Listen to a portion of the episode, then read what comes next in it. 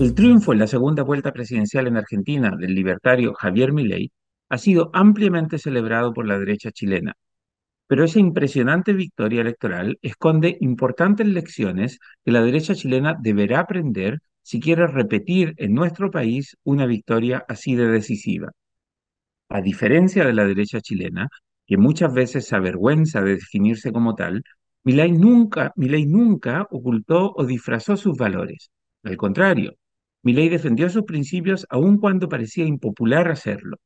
Aunque Chile y Argentina están en situaciones muy diferentes en lo social y económico, la derecha chilena debiera aprender de Milei que no hay que tener miedo de decir lo que uno piensa ni vergüenza para defender valores y principios.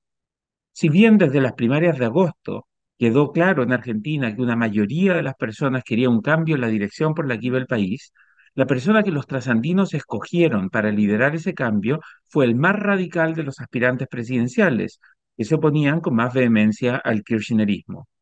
En las primarias, la opción de cambio más gradual que proponía Rodríguez Larreta fue derrotada en las internas del PRO. El partido de derecha que estuvo en el poder con Mauricio Macri entre 2015 y 2019. Luego, en la primera vuelta, Milei se consolidó como la alternativa de la oposición antikirchnerista al derrotar a Patricia Bullrich, la ganadora de esas primarias.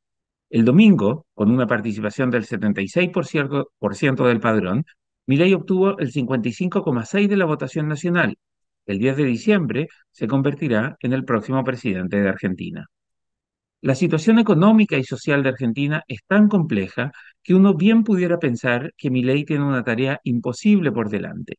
Su apoyo minoritario en el Congreso bicameral y entre los gobernadores de las provincias de esa República Federal representarán importantes obstáculos en el camino para el presidente libertario.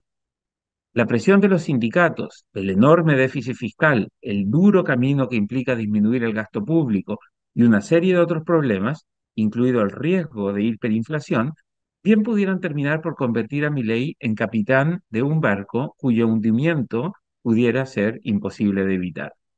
Pero hoy Milei es el gran ganador.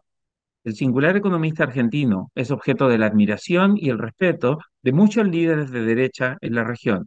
No pocos quisieran repetir en sus países una victoria electoral como la que Milei dio a la derecha en la Argentina. Para poder replicar el éxito de Milley, hay que entender las razones de su meteórico ascenso. Sobre todo, Milley decía lo que pensaba, aunque eso fuera impopular, incluso a veces ofensivo. Milley fue construyendo apoyo porque la gente creía que él les decía la verdad. Aunque su estilo fuera muchas veces exagerado y demasiado agresivo, su defensa acérrima de un modelo de economía y sociedad libres aunque a veces excesivamente simplificado e incluso caricaturizado, terminó por hacerle sentido a la gente.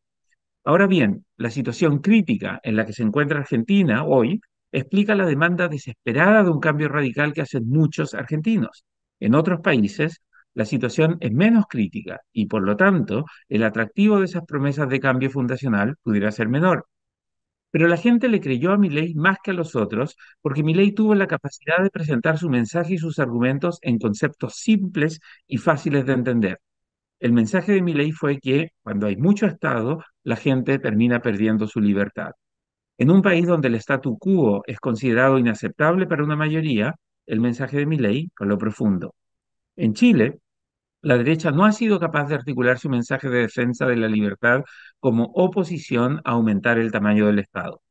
En los dos gobiernos del presidente Piñera, en los ocho años de administraciones de derecha, el Estado sumó dos ministerios y se expandió el número de funcionarios públicos. En Chile, la reducción de la burocracia estatal no es una de las banderas de lucha de la derecha. Peor aún, el proyecto de nueva constitución que los partidos de derecha defienden con entusiasmo creará nuevas burocracias estatales y generará mayor regulación. Mientras la derecha de Milei promueve un Estado minimalista, la derecha chilena defiende una propuesta de constitución que es más larga que la actual y que va a hacer engordar el Estado y aumentar el número de funcionarios públicos. Chile no está en una crisis como la de Argentina, pero para, para aquellos que ven a Milei o ven en Milei un modelo a seguir, es importante recordar que las ideas liberales de Juan Bautista Alberdi en el siglo XIX, que hoy defiende mi ley, son contradictorias con la defensa de la derecha chilena de un Estado más grande, de un sector público con más empleados y de un proyecto de constitución mucho más largo que la constitución actual. El libero, la realidad como no la habías visto. Haz que estos contenidos lleguen más lejos haciéndote miembro de la red Libero.